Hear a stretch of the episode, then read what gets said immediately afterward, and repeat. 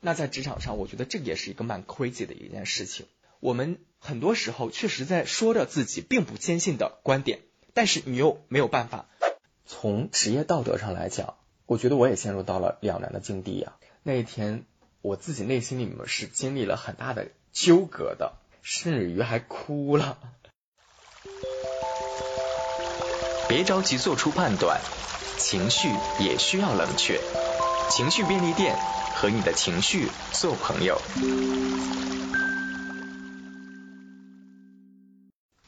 现在是二零二两年十月十六日星期至十一点四十八分。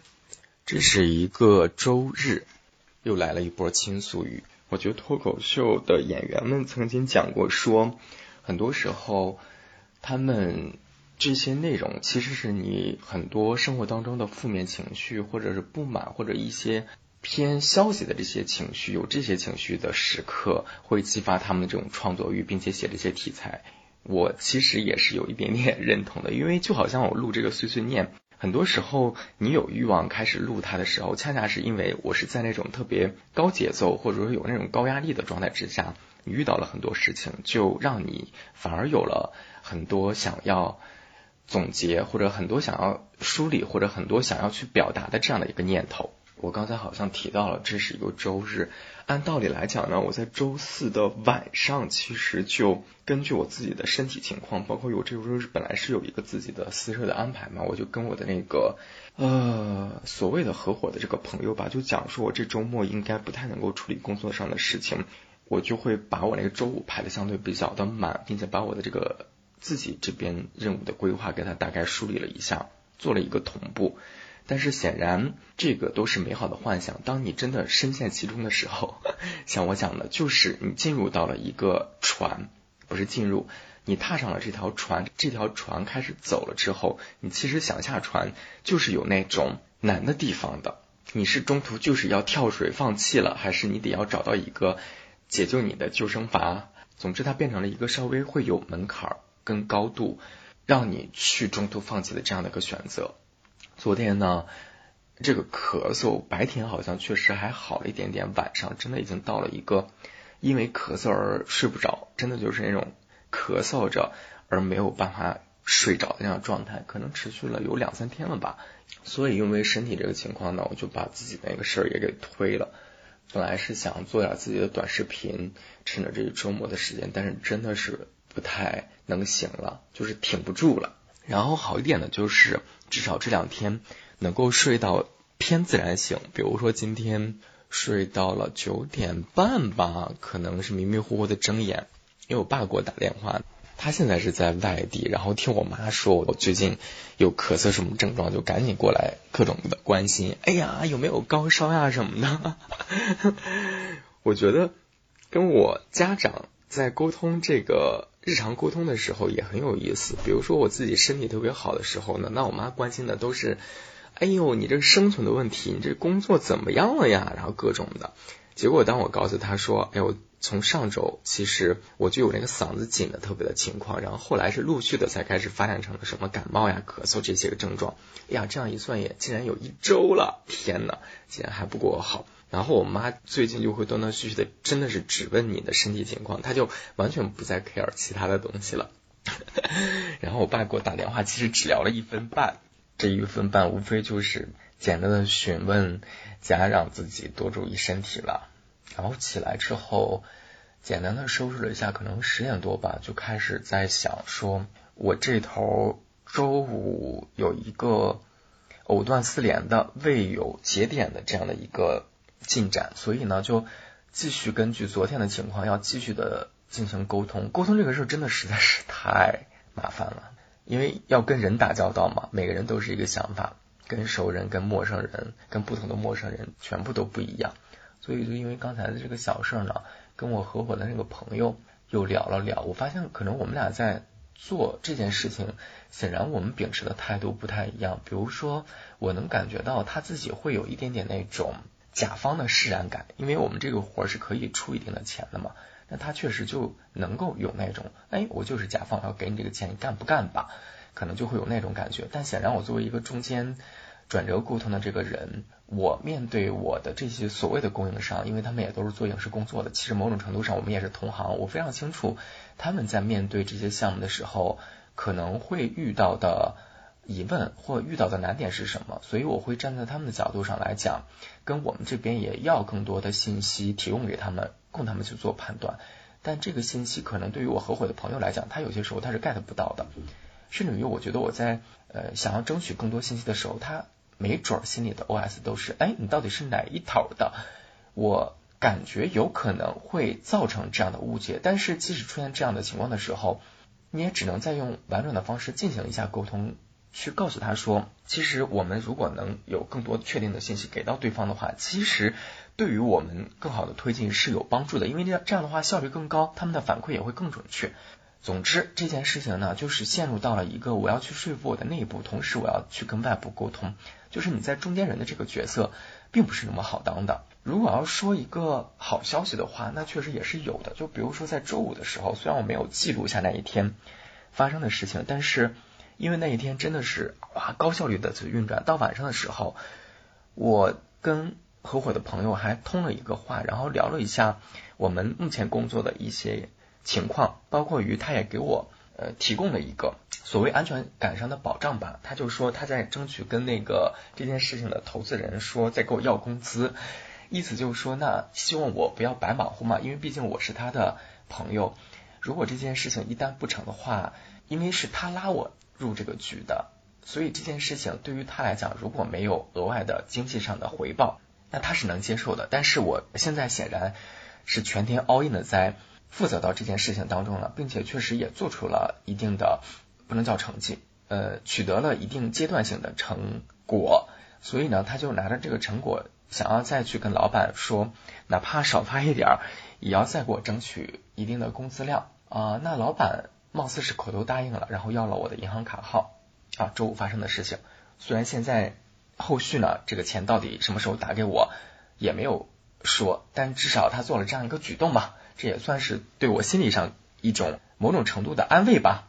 嗯，这肯定是一个好事情，至少有一个基本工资一样，让我这个月不是白白的付出的这样的一个经济上的保障。但我觉得现在这个年代吧，什么事儿呢？口头上说，跟你最后获得还是得要有一个非常清晰的一个认识的。比如说，我现在心理上得到了安慰，但是这个钱只有真的发到我的手里，我觉得那这件事情才真正是靠谱的。你也不能够完全特别幻想跟特别理想化的觉得，哦，这个事情就志在必得，好像他说了之后，只要没到这个事儿就不算是一个落定的结果。嗯，这个清醒的意识我目前还是有的。刚才聊到我跟我的。合作的朋友跟供应商交流的这个事情，我就想到了另外一个事情啊，我就觉得有些时候甲方的这些毛病哈，虽然我现在也是一个可以出钱的一个甲方，还类似于是这样一个角色呢，但我觉得有些时候甲方的那些个臭毛病是不是真的是被惯出来的呀？或者说，呃，这个世界，嗯，反正我很不喜欢的一个状态就是。无论你是甲方还是乙方，就大家就是一个合作的关系。这个事儿真不是谁要求着谁的，但显然好像目前真实的社会当中，我们还是经常能看到那种金主爸爸真的是那种一堆无理要求，毫不考虑对方是什么感受，就仗着出钱或者有钱就可怎么怎么着了。哎，我自己坦白来讲，我内心是很鄙视这样的方式的。虽然我不是个有钱人啊，或者可能会不会这也是因为我就是因为这样的一个态度，所以我没有。办法成为一个有钱人也不知道，嗯，有很多甲方，我在自我反思啊，有很多甲方就是很无理的，甚至于是很不专业、很不职业的，我很不喜欢这样的状态。我就想起了早些年的时候，我的一个工作经历，那时候还在一个大厂里面呢，按道理是一个很好的一个平台，然后我们的部门的那个领导也真的是很抓马，他做了一个什么事情呢？他找到了一个合作方，那个合作方实际上是我认识的。你如果要是从资源的这个资源版图的这个角度上来讲，你可以理解为我是可以有资源链接到这个合作方的，并且这个合作方也是具有一定的行业资深的这样的一个背景的。总之是一个品质跟背景、资质各方面都不错的一个合作方。然后我的领导。链接了到了这个合作方之后，就跟人家各种的谈事儿，谈谈谈谈谈，最后谈崩了，谈崩了之后没有办法收场了。大概的状态是口头传递给了对方，我们一定没问题，合作成这个怎么样怎么样，各种保证。结果给对方的预期非常之高，然后对方也付出了非常大的时间精力，出了很多阶段性的成果给到我们，结果。我们在公司内部汇报的时候，更高层的领导表示并不接受，并不认可，所以这个事儿就没有办法推进，眼瞅着就黄了。然后我们部门的领导没有办法收场了，这个时候找到了我，让我去了结。朋友们，这就是一个卑微职场社畜人的一个处境。像我之前讲的，在我过往的工作经验中，是跟我们的那个合作方。深切的打过交道的，他们的老板也是知道我的，而我现在要以一个我们公司员工的身份去跟人家这个公司的老板了结我们这个 case，朋友们，你们知道这将是一个多么精彩的事件开端呀！于是乎，我就在群里面开始写小作文，用各种既表达对对方的赞赏。又表达对对方的肯定，表达对对方的未来的期待。与此同时，我们现在真的是因为种种原因而没有办法继续下去的无奈、挣扎、无能为力，各种，甚至于到最后，对方的老板直接在群里，我印象当中是说了一些不雅之词的。当然不至于是那种三字经了，但是是仅次于三字经质感的，类似于你们说的话都是放屁吗？一点都不夸张，这个程度的肯定是有的。后来我又给那边一个不是老板级别的，是老板下面更执行的一个主负责人又打了一个电话，哎呀，又是各种的说好话，最后这件事情不了了之了。正好趁着现在没有忘记这件事情的时候，还可以把它做一个记录。职场上的这些糟心的事，真的 工作久了不可能不经历的啊。如果我们把这一次播客的主题设置为 “crazy” 这个词的话，我觉得这件事情还有一个很奇妙的发展哦，朋友们，那就是大概时隔一年之后吧，我们公司又起了另外一个项目，这个项目其实还不错，量级，这个是公司确定要做的，要找执行方。这个时候，我们部门的这个领导突然想起了前面他欠的这个情。于是乎，就重新的找到了这个合作方，并且把这个机会给到了这个合作方。某种程度上来讲，也算是一个弥补吧。商场真的很多时刻是让人瞠目结舌的。前一脚已经骂骂咧咧，后一脚因为利益继续可以捆绑，就是这么的现实。那如果说到了现实，我自己可又想到了一个故事。我们今天就变成一个职场故事会了。话说是这个样子的，早些年的时候确实做了不少跟明星打交道的故事。我们现在手头上呢又有一个想让明星参与的项目，但是这个项目的成本是很低的，嗯，低到如果邀请明星参与，可能就是一个几万块钱的这样的一个成本吧。就只能说到这里，让大家可能有一个概念吧。那以这样的成本。包括我们当时让明星参与的量来讲，在市面上，你如果想要找到明星属性这样的艺人来讲的话，也说实话并不是一个很容易的事情。不容易的点是在于，如果你随便薅一个，比如说我就让大家听过这个人的名字，然后就给你这个钱，可能找到一些不是特别的在热度上的，还是 OK 的。但是公司肯定不是这个要求，公司对你的要求是，我们要花这个钱，恨不得要找到最顶流的。你们知道那种无奈吗？这个钱让我找到最顶流的，最顶流的人也得来呀，朋友们，是不是？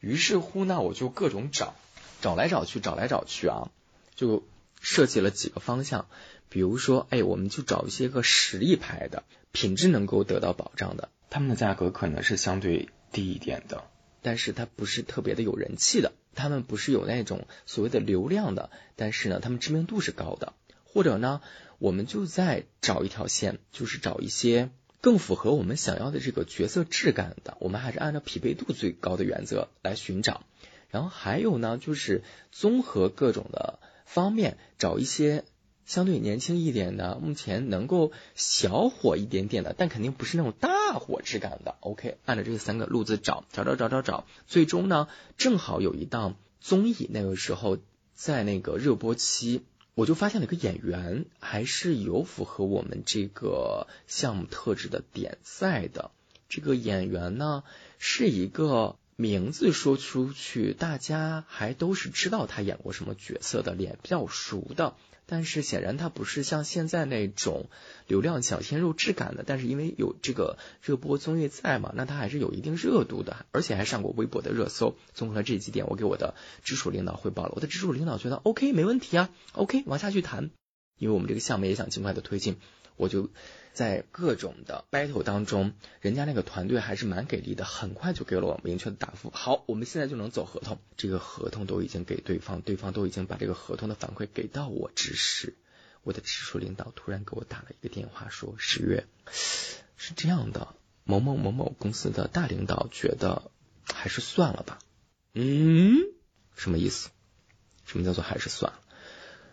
总之呢，我听明白了。说白了，大领导应该就是嫌他还不够有流量，而这个项目更想要的就是流量。我真的是无奈了，朋友们。那个时候你真的面对着很多的不解。第一个不解，内容行业还有救吗？为什么会有那么多的烂剧？不就是因为市场就是这样运转的吗？所有人并不在意我选的人跟这个项目到底匹不匹配，你有没有实力。而是只是想说，我丢出去之后有没有一些特别直观的数据，哪怕这个数据是假的，是粉丝垒出来的，对于很多平台金主爸爸、各种更上面一层方的人来讲，毫不在意。我这个角色真的是尴尬至极。我在我的直属领导的授权之下，已经跟人家谈好了，钱还都磨了好几回，还在跟人家讨价还价呢。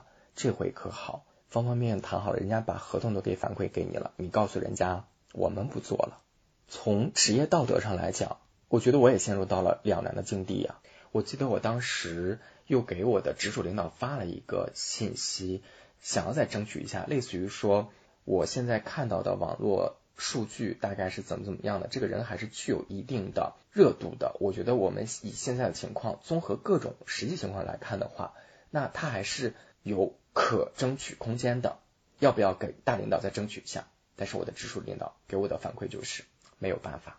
OK，我的争取失败。以我现在依旧在这个公司作为一个职员的这样的一个身份，我能怎么做呢？我只能去拒绝人家。但显然我拒绝人家是站在公司的立场之上，但问题是我已经答应人家在先，人家各种都已经给你谈好了。那牺牲掉的是什么？只能牺牲掉我。跟这个人之间的一个信任感，这种让人窝火的事情，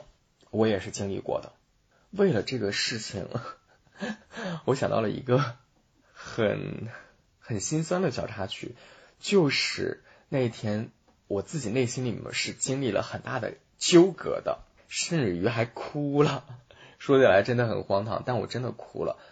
我那个时候我真的就觉得自己很委屈，我想说，我工作了这么多年了。我到底在干嘛呢？总之，最后我就没有办法，就是要抹干眼泪，强颜欢笑，找到一个合适的理由，硬着头皮就是要去拒绝别人。所以说，朋友们，你们说这个世界是不是很 crazy？这个 crazy，我更想表达的是，有很多时候，我觉得这个世界很荒谬，有很多人很荒谬，有很多人做事的逻辑很荒谬。有很多时候，我们默认遵循的很多逻辑很荒谬，或者有些时候我自己都在问我自己，还是说我很荒谬？就别人都没有在意这些，或者别人都不在乎这些。聪明的人也许早就找到了一套很好的、很舒适的跟这个荒谬时刻。发生时候相处的方式，但显然我自己现在似乎并没有找到。嗯，我不知道，因为我说的事情跟我所经历的人事可能跟正在听的你不一定完全一样，但是类似于这种感觉、这种状态、这种心理纠葛的时刻，很多人肯定会经历过的吧？那大家是怎么来面对这样的时刻的呢？大家都能够自处吗？只有我自己没有办法自处吗？不，表达错误应该是自洽。只有我自己没有办法跟这种情况自洽吗？吃了一个单价八块钱一个的两个拳头大小的葡萄柚吧，卖相是不错的，但是稍微有点苦。这个葡萄柚别人给我推荐的时候呢，就说这个季节很适合吃它。包括于特别的甜，酸甜可口，但实际上我吃的时候很苦，不知道我是不是吃的吃法有问题啊？因为你如果把那个葡萄柚剥完皮，像橘子一样那样掰着吃的话，它就很苦。但是如果你你要把就好像橘子把外面那层白色的薄膜，你要再把它去掉，光吃那个纤维的话，倒是蛮甜的。但是我相信葡萄柚不可能是还要让我们把那个白色的薄膜去掉之后那样吃吧？这个也实在是有一点点。太浪费果肉了吧？总之呢，这就是一个很有趣的事情。别人觉得这个东西特别的好，但实际上你体验过了之后，你却不一定跟他是有一样感受的。正如前一些日子，我想起来了，就是在会见我合伙的这个朋友，我们在没有合伙干，现在这个手头上正在忙这个事情的时候呢，是因为有一个外地的朋友。来京出差，所以我们就组织了这种老友聚会。我们三个人见了一面。这个地点呢是外地那个朋友选的，就在他在北京出差住的酒店附近，并且好像号称他已经吃过几次了，各方面他都觉得特别的 OK。在吃的时候呢，我是觉得也不错的。这个外地的朋友就盛赞了这家店，就觉得说哇哦，这家店 Number One，就类似于这种感觉吧。总之，很奇妙的事情是。就在跟他们吃完这顿饭之后的几天，我有一个老友记的同学局，我们有组织聚会的时候，就聊到了北京美食的这个话题。而我就吃的这家店 就在同学住的附近，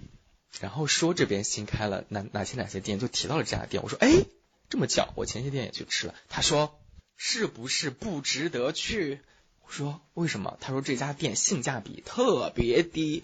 齁贵，然后味道呢也就那回事儿，嗯，总之实名的大吐槽了一番。我觉得这两件事情就加在一块儿呢，就让我觉得很有意思。人的主观性是如此之大，就是我们对于任何一个人、任何一个事情的判断，很有可能是千差万别的。尽管这个道理人人都知道，但是好像不断的这些生活体验。进行当中的时候，我还是觉得有点诧异。把这个道理，如果要是再划分到我现在做的这个内容行业这件事情上来呢，就更加的魔幻。因为虽然我作为一个内容的把控者，很多时候我需要对我做的这个东西做一个判断。那如果我不是最高决策者的话，坦率来讲，我上面如果再有领导，或者又有领导的领导，那每个人的看法真的都会发现非常的有差异性。这里面可能包括了大家的审美趣味等等各个方面。那在这个时候，我们还如何再去推进一件事情呢？包括于我觉得，你无论是拍短视频也好，做播客也好，做各种事情也好，肯定会要经历一个创作者扪心自问也好，别人问你也好，你去问别人也好，都会有这样一个问题：到底什么是好的内容呢？请问，好的内容真的有标准吗？坦率来讲，从我的内心里面，我到现在我都觉得我对这个回答其实是会有点嗤之以鼻的。除非是这个人在行业之内非常的具有话语权，或者这个人本身就是我一个很认可的创作者。你是一个有名的导演，你做出了什么样什么样的项目？好的，那我听你讲你的这些所谓的经验的时候，我当然还是会怀着好奇加学习的心态，想要听听你是怎么解读的。但坦率来讲，你说每个人的经验就是黄金定律吗？怎么可能有这样的事情呢？但问题是，所有人又想找到那个所谓的捷径，这个问题不就是一个想要找捷径的问题吗？这不就是所有想投机取巧的人最关心的问题吗？嗯，对于这件事情，我内心里面到现在为止，我说实话也没有特别的。找到一个让自己很自处的答案，因为我觉得我还是处于一个叛逆当中的。因为对于好内容来讲，你要硬要说，那它可能会有一条所谓的金线，这条金线可能大概包括于了，如果是影视作品的话，那好，人物设定好，演员选的好，表演好，台词好，剧本好，呃，后期剪辑节奏好，调色好，场景好，立意好，总之你可以找到一百八十个视角。好的细节点，所有这些点，在我来看，你每一个点都做得很好，那你加在一块儿就是一加一加一加一，会大于 n 的这样的一个效果。你如果细节做得好的越多，那你当然整个作品就会越好。但你说一定会有一个东西特别好，就决定着我们做这个行业就一定会好吗？怎么会有呢？但是你不是一个单纯创造的时候，你作为一个平台方，你作为一个执行者的时候，总要。面对这个来自于老板跟来自于部门的这种灵魂拷问，就是你又硬要去制定一套标准，说好，我们就是要研究出来方法论一二三四，